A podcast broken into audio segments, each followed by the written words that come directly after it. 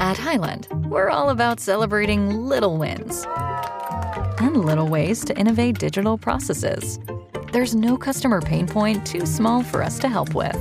Maybe that's why more than half of the Fortune 100 looks to Highland to connect their content and data, improve processes, and turn little efficiencies into big wins for their customers and clients. Highland, intelligent content solutions for innovators everywhere at highland.com. Die Star FM Creepy Hour mit deinen Horror-Hosts Bibi Blackcraft und Wolfie. Die saftigsten Kürbisse in Town. It's Creeptober. Hallo und herzlich willkommen zurück in der Creepy Hour. Creeptober Folge Nummer 1, 2, 3, 4. Ja, krass, ne? Wie dieser Monat einfach schon wieder verfliegt. Durch und durch.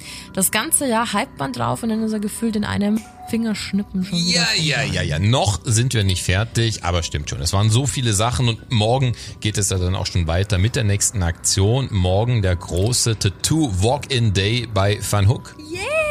Ja, ich habe auch schon echt Bock drauf. Ähm, hab mir schon ein paar Wonderdoos ausgesucht. Aha, Die haben wir aha. auch schon ein bisschen auf den Socials geteilt, weil da einfach so viele Artists mit drin sind in dem Studio und jeder hat was gepostet. Und ähm, ich habe schon übertrieben Lust. Da war so ein kleiner Ghostface dabei und Spinnen und Kürbisse und Dolche. Also ich glaube, das wird richtig stark. Hast du was für mich gefunden? Ich dachte, du lässt dir das Creepy Hour Logo auf den Arsch Ah. Moment, Moment. Ähm, äh, um was geht's überhaupt? Die Ivy war letzten Monat hier bei uns im Studio. Das ist eine Creepy Hour Hörerin und mit der hast du dann auch geredet. Du hast ein Tattoo-Studio in Fürth bei uns in der Region. Ganz genau.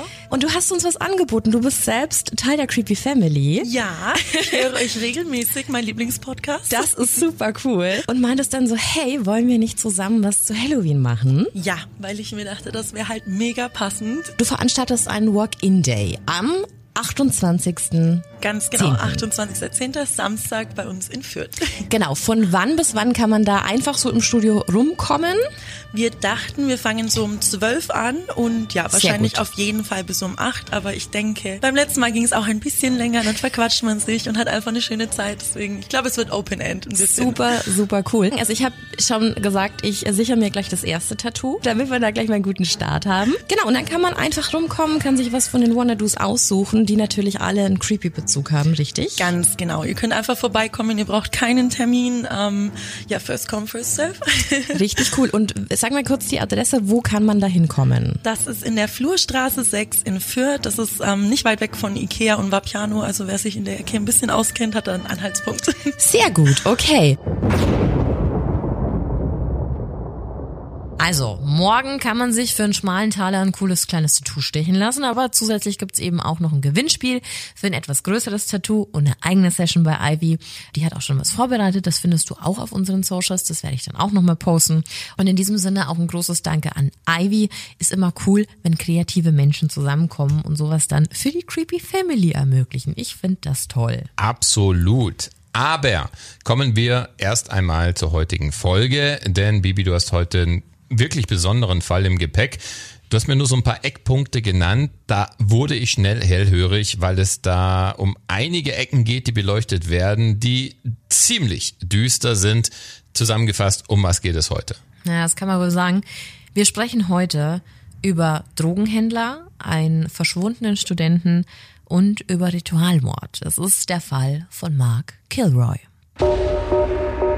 Warnhinweis. Der nachfolgende Podcast beinhaltet Themen wie Mord, Gewalt und Sexualverbrechen und ist deshalb für Zuhörer unter 18 Jahren nicht geeignet. Der Inhalt könnte Zuhörer und Zuhörerinnen verstören oder triggern.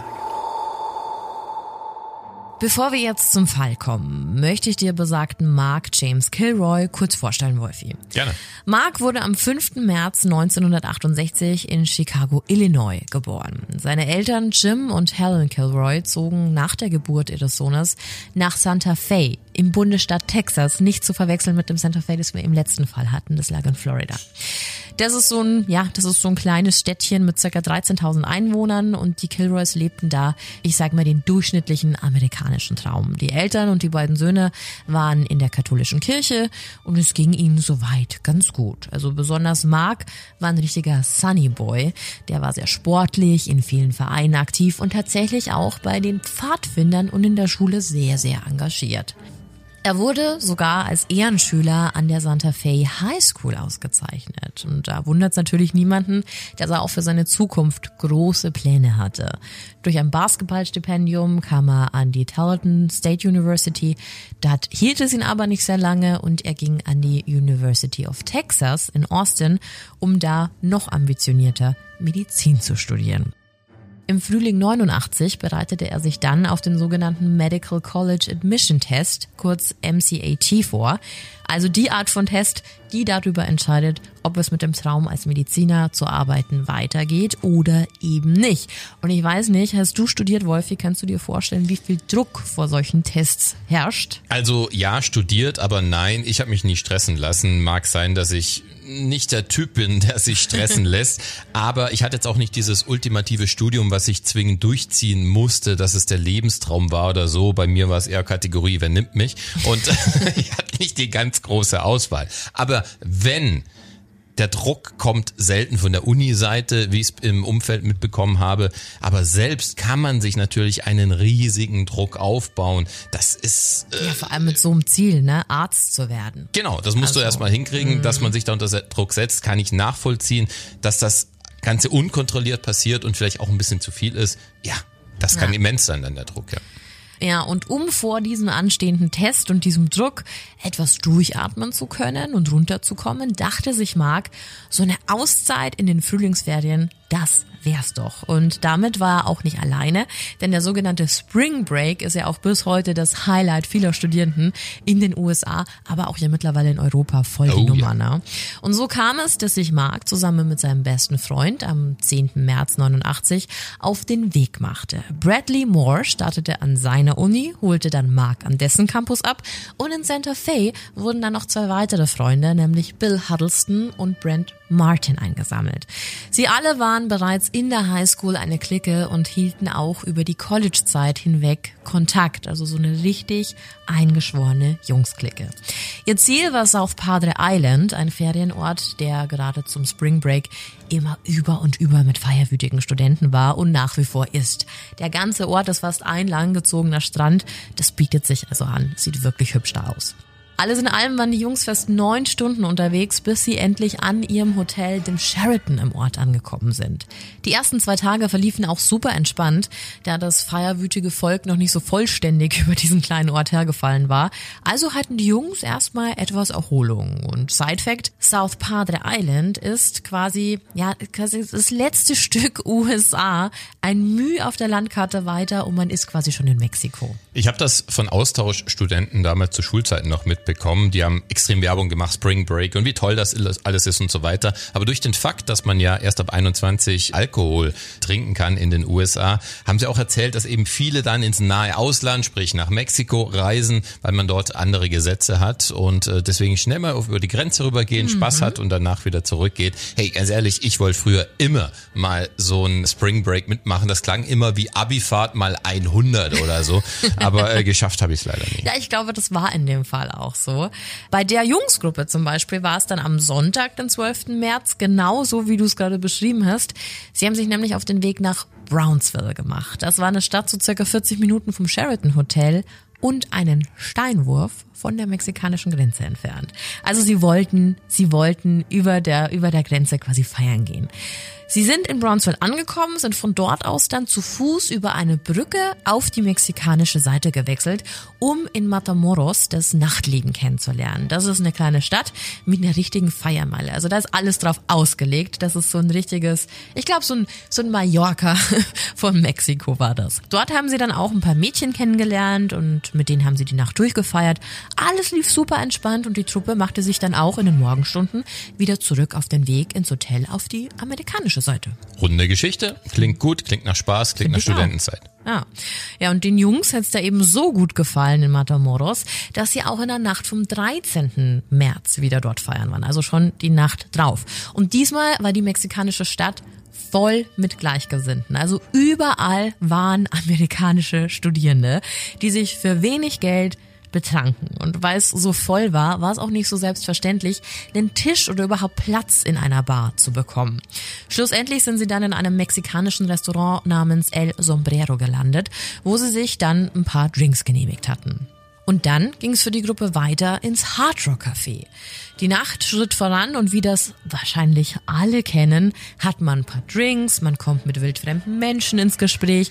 Alle aus der Gruppe sind zwar in Reichweite, aber irgendwie kommen auch immer wieder neue Leute dazu. Irgendwer verschwindet aufs Klo, irgendjemand ist am Flirten. Kennen wir doch alle, oder? Du glaubst gar nicht, wie viele Bilder sich gerade in meinem Kopf aufbauen aus der guten alten Zeit, als man noch jeden Freitag, Samstagabend steil gegangen ist und ah, unbeschwert, keine Verpflichtung, offen sein für alles, was kommt. Studienzeit war großartig. Weil man ist so unbeschwert. Ja. Und ich glaube, genau das war der Vibe, den diese Geschichte hier auch angenommen hatte. Es war einfach total schön, mal losgelöst von allen Tests und Uni, da einfach Spaß zu haben und nur mit Studierenden zu Verdient. feiern. Ne? Jeder war ja da, um, um abzuschalten. Ja, und so eben auch die Gruppe um Mark. Und als dann gegen zwei Uhr nachts alle langsam aber sicher ja aus den ganzen Kneipen und und äh, Lokalitäten kamen, weil alles zumachte, setzte sich die Gruppe der vier Jungs dann auch mit allen anderen Partygängern in Bewegung. Sehr viele von ihnen machten sich quasi zu Fuß Richtung Brownsville, um somit wieder auf die amerikanische Seite zu kommen. Während also wie nach einem großen Festival alle am Schluss in dieselbe Richtung steuern, war Mark auf dem Weg zurück auch noch weiter im Gespräch mit einer Frau. Die kannte er nämlich aus dem Hotel.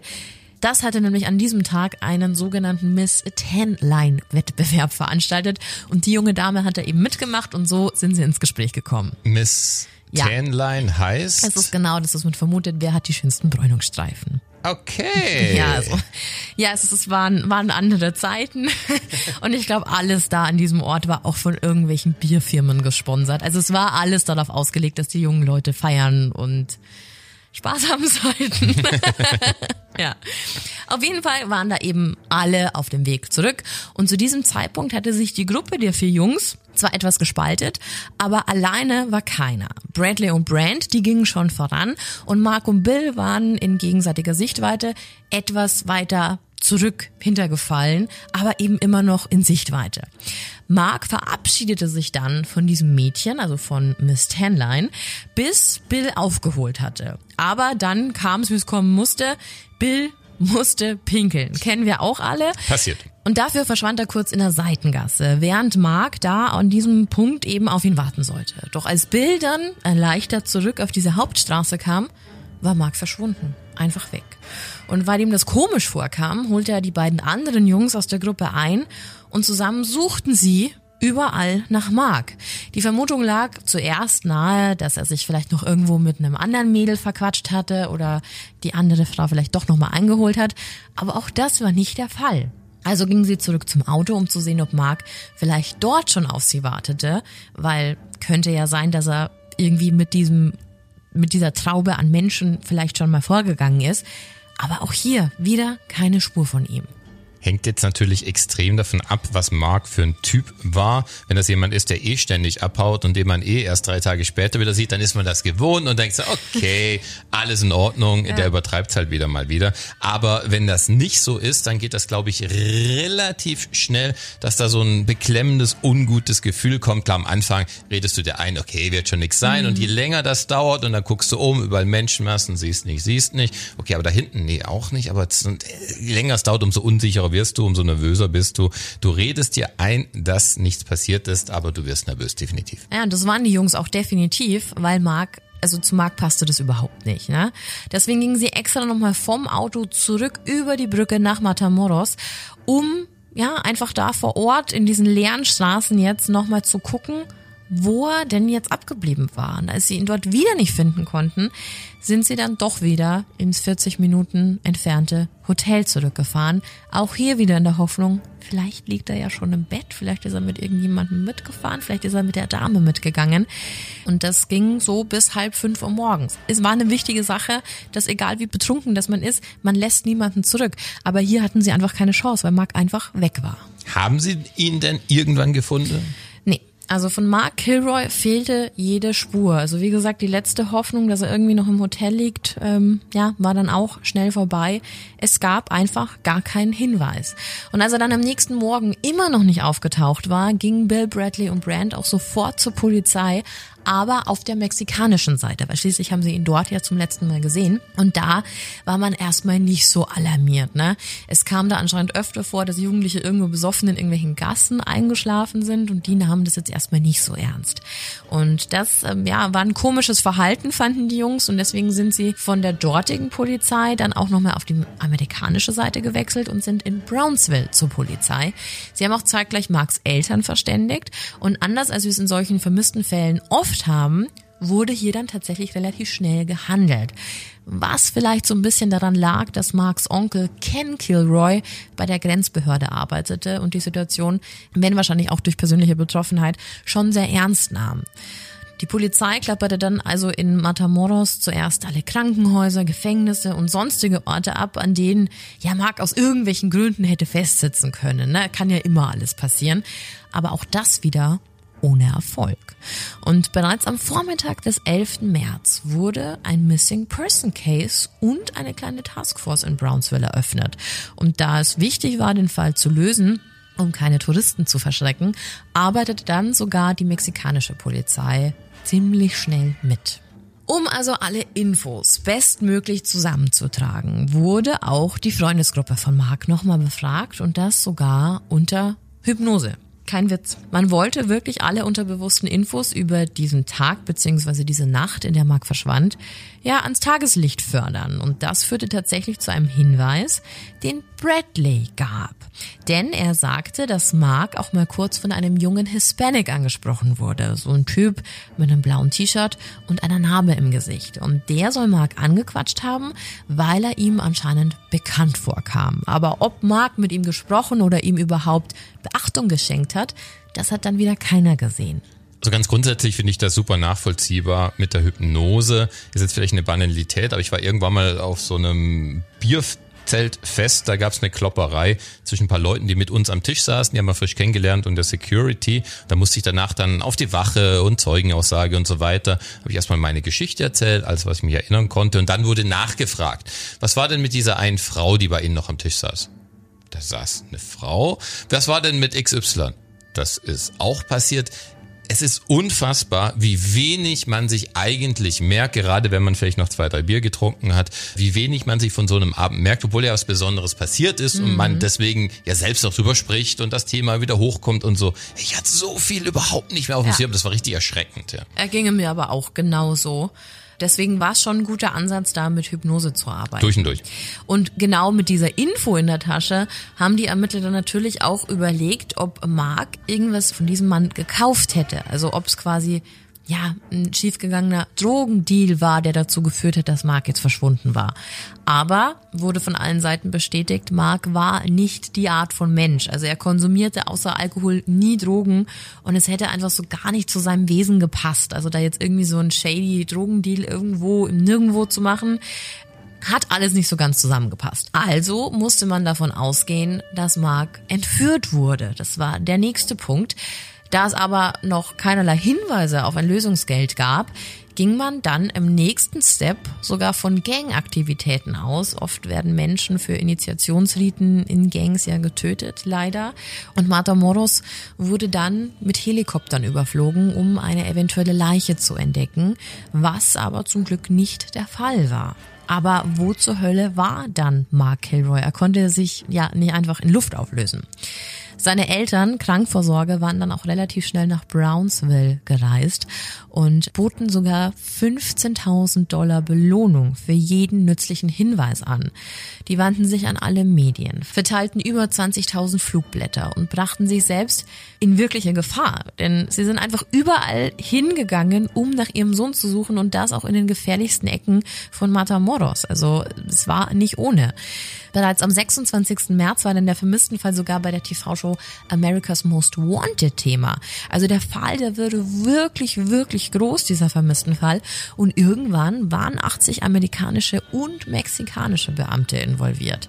Die Kilroys sammelten währenddessen so viel Geld, wie sie konnten, um die Suche nach ihrem Sohn in jeder nur denkbaren Art zu unterstützen. Stell mir das so schlimm vor, diese Ungewissheit, dieses Nicht-Wissen, geht es ihm gut, lebt er überhaupt ja. Noch?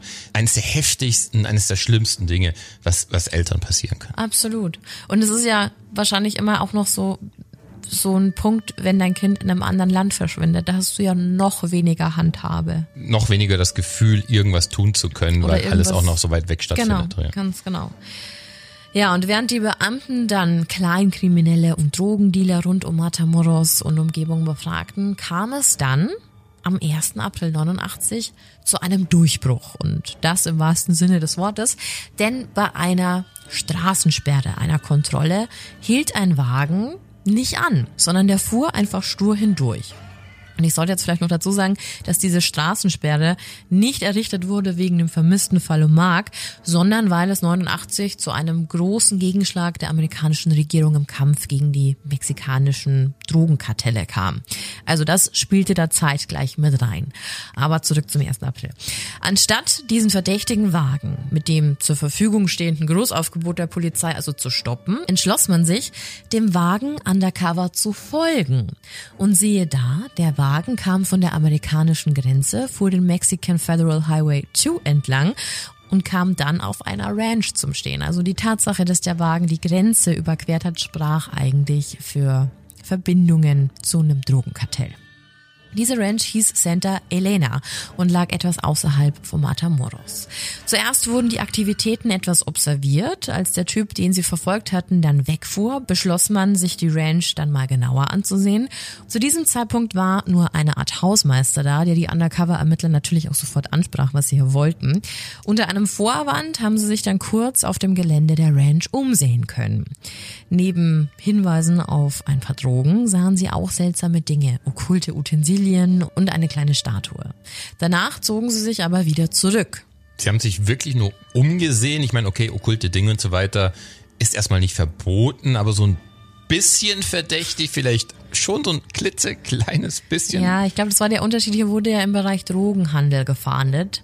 Da muss man schon etwas anders vorgehen als bei einer normalen Polizeiuntersuchung. Und wie gesagt, nochmal, es hatte ja nichts mit dem vermissten Fall zu tun, sondern das war ja eine ganz andere Polizeioperation.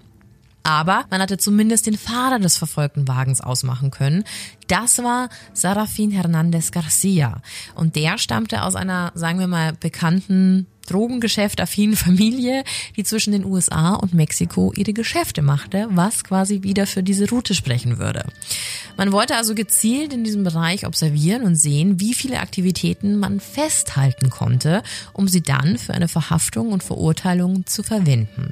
Im Fokus der Ermittlung stand also die Hernandez-Familie und deren kriminelle Geschäfte. Sowas dauert ja auch ewig, oder? Und hat doch jetzt auch wenn es wirklich schön und spannend ist, diese Kartellgeschichten und so weiter, hat jetzt nicht so viel mit Markt zu tun, oder? Nein und doch. Am 9. April gab es tatsächlich eine Verhaftung, also nur acht Tage nach der ersten Spur zur Range.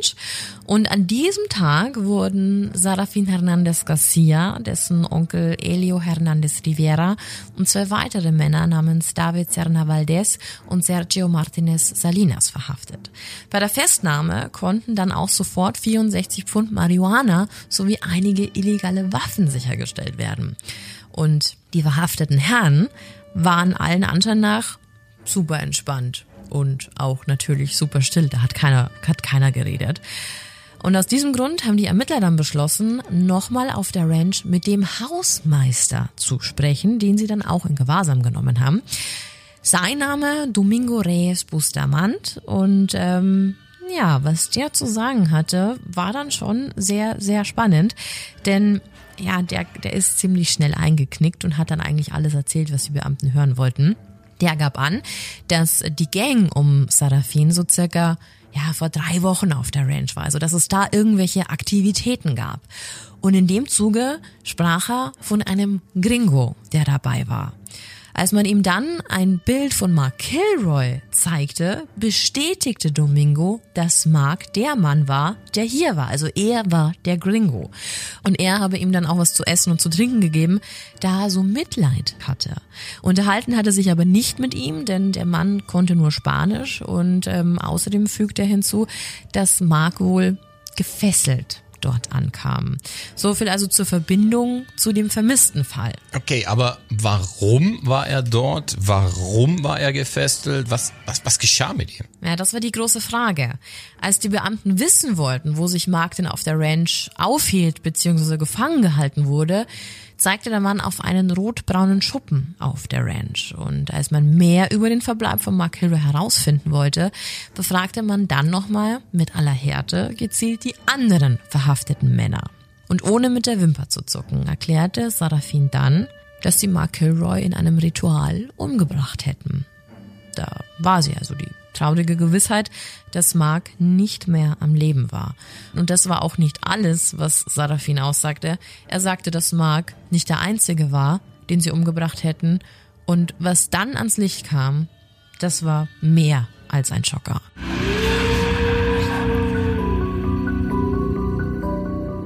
Sarafin gab an, dass er Teil eines religiösen Kults sei, welcher von einem Mann namens Adolfo Constanzo geführt wurde. Und dass dieser Anführer in den letzten Monaten von ihnen verlangt hatte, Menschen für diesen Kult als Opfer zu ermorden. Okay, zwei Dinge.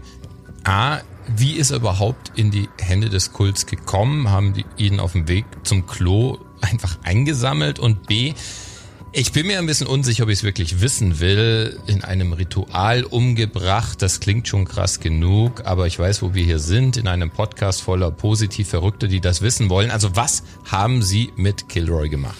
Ja, das wird jetzt wirklich nicht schön und das wird auch nichts für zart beseitete Menschen. Also bitte, wenn du keine brutalen Details hören möchtest, dann ähm, bitte jetzt einfach ausschalten.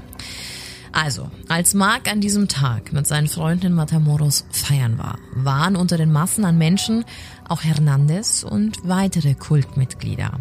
Ihr Auftrag in dieser Nacht war von Constanzo ganz klar definiert. Er wollte einen weißen jungen Mann, einen Gringo finden, um ihn zu opfern.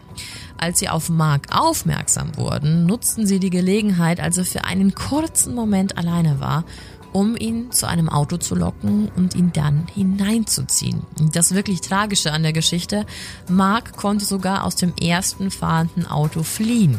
Was er aber nicht wusste, hinter dem ersten Auto, aus dem er gerade entkommen war, waren ebenfalls Anhänger des Kults und sie richteten sofort eine Waffe auf ihn und zwangen ihn zurück in den zweiten Wagen. Sie brachten Mark dann auf die Santa Elena Ranch, wo sie ihn eine Zeit lang im Auto zurückließen und als sie ihn dann rausholten, erhielt er, wie von Domingo beschrieben, erstmal etwas zu essen und zu trinken.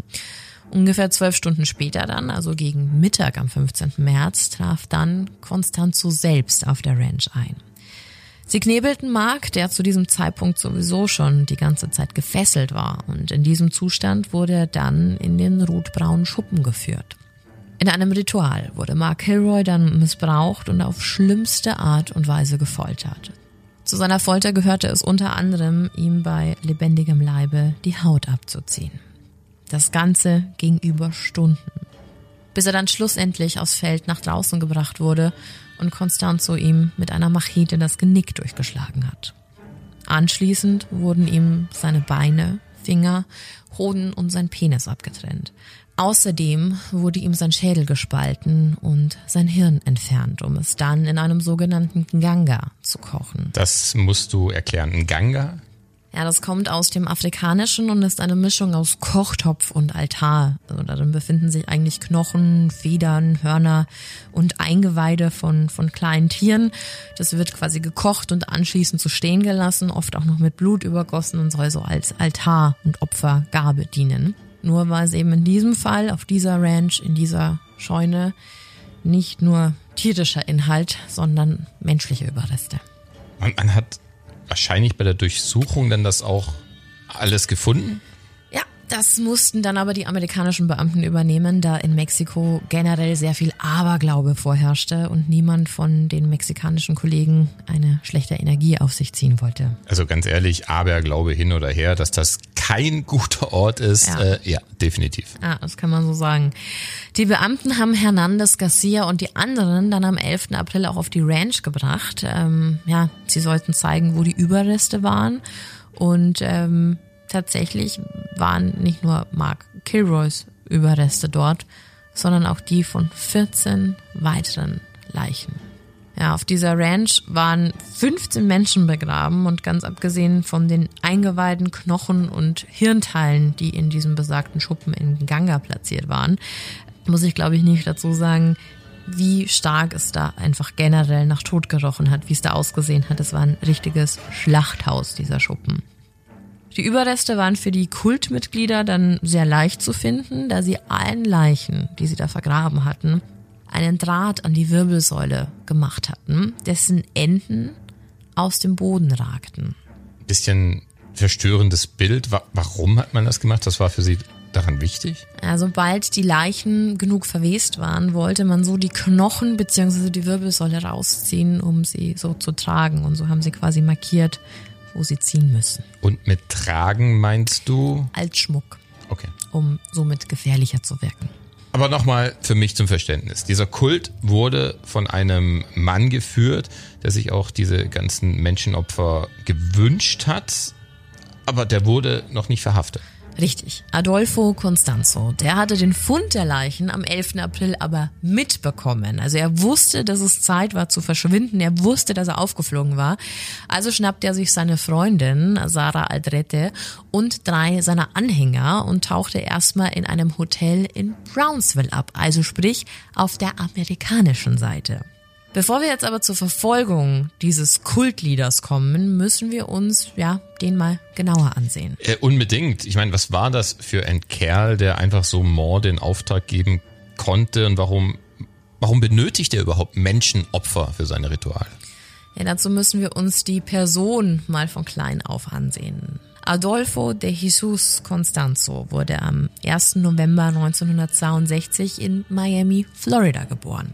Und die meiste Zeit lebte er mit seiner Mutter und seinen Geschwistern alleine. Seinen Vater lernte Adolfo nie kennen, anders als die Religion seiner Mutter, Delia Aurora González del Valle. Sie stammte aus Kuba und war sehr in Voodoo-Riten und der Santeria-Religion involviert. Es war aber alles in allem ein ziemlicher Mix aus verschiedenen Glaubenseinflüssen. Tendenziell kann man hier aber schon von einem eher okkulten Einfluss sprechen. Adolfo und seine Familie zog dann von Miami nach San Juan in Puerto Rico und er wurde in Haiti zu Voodoo-Priestern gebracht und lernte von seiner Mutter. 72 zog die Familie dann wieder zurück nach Miami, also sprich in die USA und obwohl es durch eine Heirat in Puerto Rico ein gutes Erbe für die Familie gab, entschied sich Delia dazu, kriminell zu sein, aber natürlich alles im Namen ihrer Religion. Tieropfer, Blutrituale, antisoziales Verhalten, das alles war quasi Teil von Adolfos Sozialisation. Es ist also keine Überraschung, dass er das alles adaptierte und sogar noch ein Stück weiterführte. Er schloss sich nach der Highschool der Religion Palo Mayombe an und beschäftigte sich sehr mit verschiedenen okkulten Strömungen. Ab 83 lebte er dann in Mexiko-Stadt, also quasi wieder auf der anderen Grenzseite. Bei der Interessenslage eher Typ Außenseiter, oder? In unserer oberflächlichen Welt gilt doch schon immer, immer die Regel, wenn du gut aussiehst, kommst du mit allem durch, oder? Und Ja. das, was bei durchschnittlichen Menschen als eher komisch gilt, macht hübsche Menschen meist besonders und einzigartig. Und das galt auch für den sehr gut aussehenden Adolfo. Der modelte und kreierte quasi so ein mystisches Image um sich und Natürlich war er nicht sofort der Boy, der irgendwelche Ziegenköpfe auf einen Altar stellte. Das wäre dann doch wieder zu viel des Guten gewesen. Aber er versammelte Menschen um sich, die ihn anhimmelten. Er legte Tarotkarten und verkaufte sich selbst als Medium, welches in die Zukunft blicken konnte. Klingt ein bisschen nach ähm, Chris Angel für Arme, oder wie kann man sich ihn vorstellen? Nee, ich glaube, der war einfach so ein richtig cooler und offener Typ. So zumindest für damalige Verhältnisse. Offen bisexuell, irgendwie spirituell open-minded. Ich glaube, dass das für viele junge Menschen echt ansprechend war. Er versammelte also viele andere um sich und gab eben vor, unter dem afro-kubanischen Glauben zu agieren. Und aus dieser Strömung stammte übrigens auch der Ganga, über den wir vorher schon gehört haben. Die drei wichtigsten Anhänger um Adolfo waren Martin Quintana Rodriguez, Jorge Montes und Oma Orea Oja.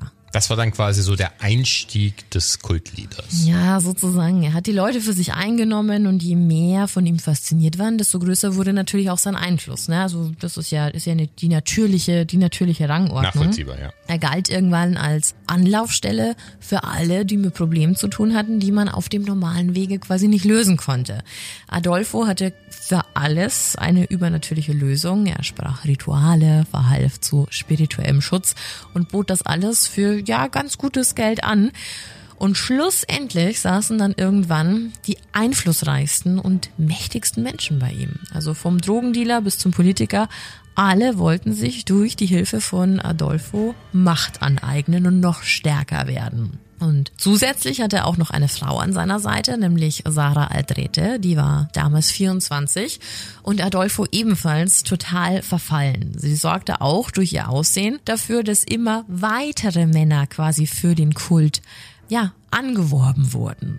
Sie war allgemein sehr stark mit Adolfo verbandelt und sozusagen auch irgendwann eine Hexe des Kults und seine rechte Hand. Diese Verehrung seiner Person und die wachsende Anhängerzahl führte schlussendlich dazu, dass Adolfo Constanzo immer mächtiger wurde und sein Geld auch mit Drogen verdiente. Und das sogar im ziemlich großen Stil. Er wurde Teil der einflussreichsten Drogenkartelle Mexikos. Und das ist das Krasse an der Geschichte, denn auf der einen Seite verdiente er mit Drogen sein Geld, indem er Kartelle beschützte und Rituale sprach. Auf der anderen Seite verurteilte er den Konsum aufs Schärfste. Also niemand aus seinem eigenen Kult, aus seiner eigenen Schar von Anhängern durfte Drogen nehmen. Aber was machte er da ganz genau? Also wie war er in dem Drogenbusiness involviert? Er schützte durch Rituale und Säuberungen deren Geschäfte, er führte okkulte Dienste und Riten durch, um somit sein Geld zu verdienen. Und gerade bei der Hernandez-Familie auf der Elena Ranch, da wurde er verehrt, da war er eine Gottheit, da glaubten zu diesem Zeitpunkt wirklich alle, dass der ganze Erfolg des Drogenhandels, des Kartells einzig und alleine von Adolfo abhängt.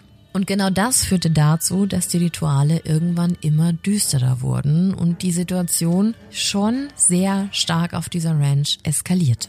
Also so eine Mischung aus Macht und Wahnvorstellung. Ja, das glaube ich, das kann man gut sagen. Und er wusste auch, dass wenn er zum Next Level wollte, dass er noch mal eine Schippe drauflegen musste. Also irgendwann reichten Tieropfer nicht mehr, so ausgefallen sie auch sein mochten.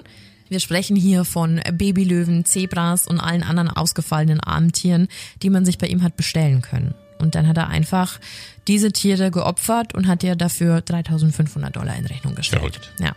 Zuerst ließ er dann auch Friedhöfe plündern, um mit menschlichen Knochen arbeiten zu können, aber dann irgendwann gab es einen Umschwung. Und so waren nicht die Knochen, sondern vielmehr das Leid der Opfer ausschlaggebend, was uns wieder zu Mark Kilroy bringt, denn der musste nur sterben, weil ein anderes Opfer zwei Nächte zuvor nicht ausreichend um sein Leben gefleht und gelitten hatte. Jetzt weißt du, warum solch unaussprechliche Dinge auf dieser Ranch stattfanden.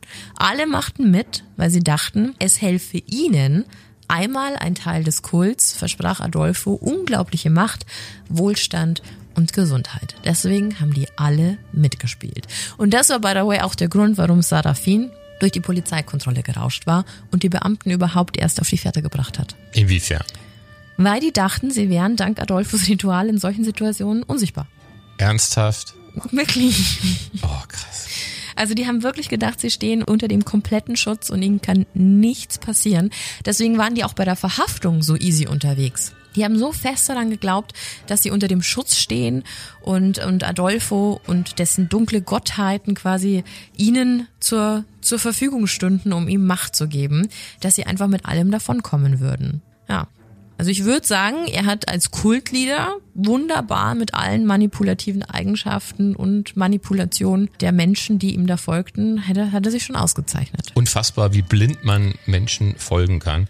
Aber gut, äh, wie wurde dann dieser Adolfo am Ende geschnappt? Na, nachdem er untergetaucht war, begann eine Suche, klar, die sich gefühlt über den ganzen Erdball erstreckt hat.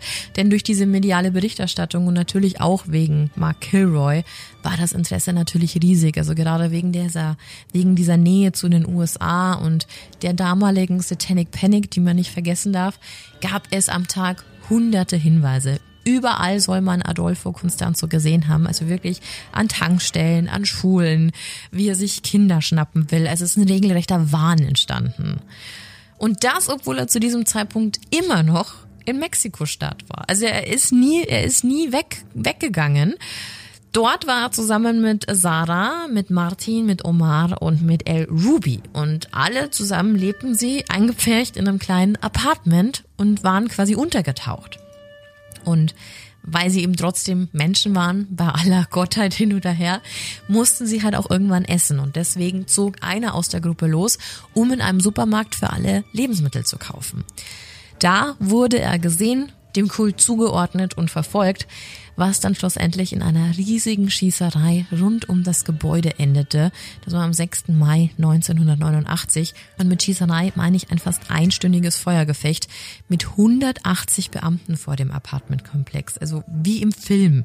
Durch und durch wie im Film. Aber ich meine, irgendwann der kann ja nicht unendlich Munition haben und so weiter. Sie müssen ihn ja dann bekommen haben, oder? Mhm. Aber die letzte Kugel, die war dann doch für den großen Adolfo bestimmt, denn er befahl El Ruby, ihn zu erschießen, was der treue Anhänger dann natürlich auch tat. Also er hat sich quasi den Konsequenzen entzogen und hat sich umbringen lassen. Und das war dann auch das Ende von Adolfo Constanzo. Der Rest wurde festgenommen aus dem Kult und Sarah Aldrete wurde ab diesem Zeitpunkt auch nicht müde zu beteuern, dass sie dann gar nichts damit zu tun hatte und überhaupt nichts von den Morden wusste. Ja, ist klar, wer es glaubt. Also man kann definitiv so Sachen gezwungen und hinein manipuliert werden, aber in dem Fall, sie hat sich da selbst äh, ja, als Hexe in diesem Kult platziert und dargestellt. Ich kann mir beim besten Willen irgendwie nicht vorstellen, dass sie da komplett unbeteiligt war. Also sie hat ja auch von allem profitiert, ne? Sie war aber, muss man schon dazu sagen, bei den Riten tatsächlich nie anwesend, da das ein reines Ritual unter Männern war, weil es da auch sexuelle Handlungen gab. Aber trotzdem gewusst hat sie mit Sicherheit davon. Und zur Rechenschaft gezogen wurden sie auch, oder? Genau, für Sarah gab's 62 Jahre und 67 für Ellie und Sarafin. Und Sarafin war ja quasi der, der damals das Auto gefahren hat. Genau, ähm, genau 67 Jahre, ist schon, schon eine lange Zeit. Aber wie gesagt, in der ganzen Zeit, also in diesen 34 Jahren, in denen sie jetzt sitzen, besteht Sarah immer noch darauf, unschuldig zu sein. Ich glaube, was die anfangs in dem Gefängnis und während den Befragungen und den Ermittlungen erlebt hat, das war auch Folter. Ne? Also da war von Missbrauch, Gewalt die Rede. Sie hat darüber ein Buch geschrieben. Ich persönlich glaube, wie gesagt, nicht, dass sie schuldunfähig war oder nichts damit zu tun hatte, aber ich denke nicht, dass äh, ihre Taten und ihr Mitwissen ja, so ein anderes Unrecht an ihr jetzt irgendwie rechtfertigt. Aber naja, kommen wir mal zu den Kilroys. Die hatten schließlich so herzzerreißend nach ihrem Jungen gesucht. Und zu hören, was mit ihm passiert war, war bestimmt auch eins der härtesten Dinge, oder? Kann man sich nicht vorstellen, wenn einem diese Nachricht erreicht, da, oh, keine Ahnung, da zerreißt einem das Herz durch und durch. Also es ist ja schon schlimm genug, wenn du weißt, dein Kind wurde umgebracht. Aber wenn du dann noch ja. so viele grausame Details dass du bekommst, dass du weißt, der musste leiden, der wurde gefoltert über Stunden hinweg. Es ist, es ist eine ganz furchtbare Vorstellung. Kann man nicht greifen, kann man nur jedem wünschen, dass er nie in dieser Situation ist, diese Nachricht zu erfahren. Umso stärker finde ich dann, was sie aus ihrer Situation raus gemacht haben. Die Kilroys, die waren ganz fantastische Menschen, die mit dieser schlimmen Nachricht so krass umgegangen sind, denn bereits zwei Monate nach dem Leichenfund von Mark haben sie eine Non-Profit-Organisation gegründet, nämlich die Mark Kilroy Foundation, die sich für eine drogenfreie und gewaltfreie Gesellschaft einsetzt. Sie machen sich für Drogen- und Gewaltprävention stark und halten Vorträge in Schulen und Kirchen. Also wirklich ganz, ganz großartige Menschen, die sogar 20 Jahre später noch vielen Bewohnern von Brownsville und auch Matamoros dankbar waren für ihre Hilfe.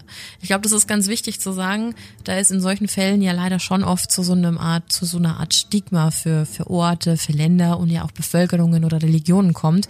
Und James und Helen Kilroy waren da so unglaublich stark und das bei all ihrem Verlust. Ich finde das wirklich, jetzt nochmal so gesagt, sehr, sehr beeindruckend. Bemerkenswert durch und durch. Ja. Auf jeden Fall ein wahnsinnig krasser Fall. Ich dachte die ganze Zeit, man muss ein bisschen aufpassen, dass wir hier einen True Crime Fall vor uns haben und nicht irgendeine Filmbesprechung oder so, wie wir es vor zwei Ja, Wochen ja. mit Freitag der 13. oder hatten. Das ist wie aus einem schrecklichen Horrorfilm, nur so schlimm, dass man sich eigentlich gar nicht ausdenken kann. Das stimmt. Was für mich noch voll wichtig in diesem, in diesem Fall ist, ist ähm, zum Beispiel diese klare Linie, dass diese menschenverachtende Gewalt und diese grausamen Taten ja nicht nur aus dem okkulten Aspekt heraus entstanden sind. Das war ja so eine Mischung. Adolfo war ja umgeben von Drogenkartellen, Systeme, die dafür bekannt sind, auf blutige Art und Weise Territorien zu verteidigen und somit Zeichen zu setzen. Und in dem Fall kamen wirklich die schlechtesten Eigenschaften vieler Bereiche zusammen. Geschichte zeigt quasi, was passiert, wenn Glaube, Macht und Gier aufeinandertreffen und diese Mischung dann schlussendlich explodiert. Und das hat zum Leidwesen vieler unbeteiligter Menschen. Ich glaube, das trifft es ganz gut, dass es nicht nur ein Faktor war, sondern so viele. wahnsinnig spannender Fall, der sich in eine ganz andere Richtung entwickelt hat, als man so eingangs noch dachte, okay, Studenten feiern und ja, man weiß, True Crime fallen, da passiert irgendwas Böses und so weiter. Aber durch erst diese okkulte Schiene und dann noch diese Drogenkartellschiene, boah, da kam wirklich was zusammen.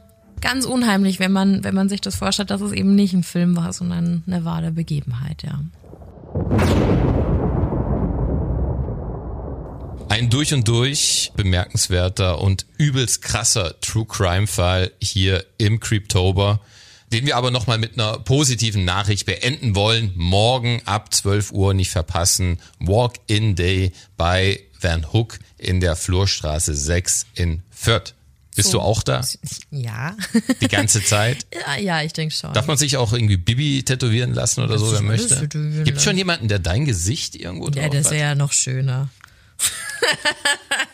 Ich weiß nicht, ob das dann creepy ist oder ob das eine Bitte Ehre ist, nicht. wenn das jemand macht. Nein. Also wenn das irgendjemand macht, ähm, wir legen hier intern zusammen und zahlen Nein, das dazu. hör auf jetzt, das ist ja ganz Morgen schrecklich. 12 Uhr, Van Also, Hook, Flurstraße Da 6 gibt's so viele tolle, so viele tolle Motive. Ähm, ich habe mir eins gesichert. Ich habe mir Wolf? Den, den Mond. Oh, das wäre aber auch ziemlich Mhm. cute. Es gibt ja so viele Artists. Vielleicht lasse ich mir von jedem einstechen. Lass den Wolf stechen und aus seinem Mund kommt quasi ein I raus. Ein I. Wolfi. Wolfi. Dann hätte ich dich und Missy vereint in einem Tattoo.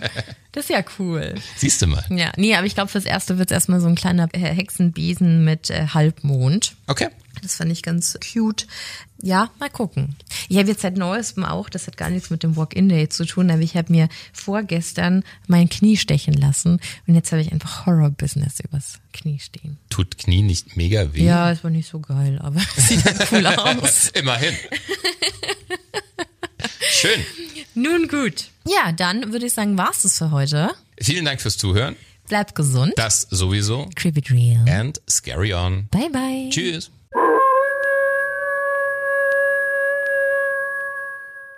What does innovation sound like? It sounds like the luxury of being in the moment with your customer, client, or patient. It sounds like having the right information right when you need it. It sounds like being at your best for your customers and your business. Thanks to Highland's intelligent content solutions that improve digital processes, innovators everywhere are able to do their thing better, whatever that thing is. Now, who doesn't like the sound of that? Highland, for innovators everywhere, visit highland.com.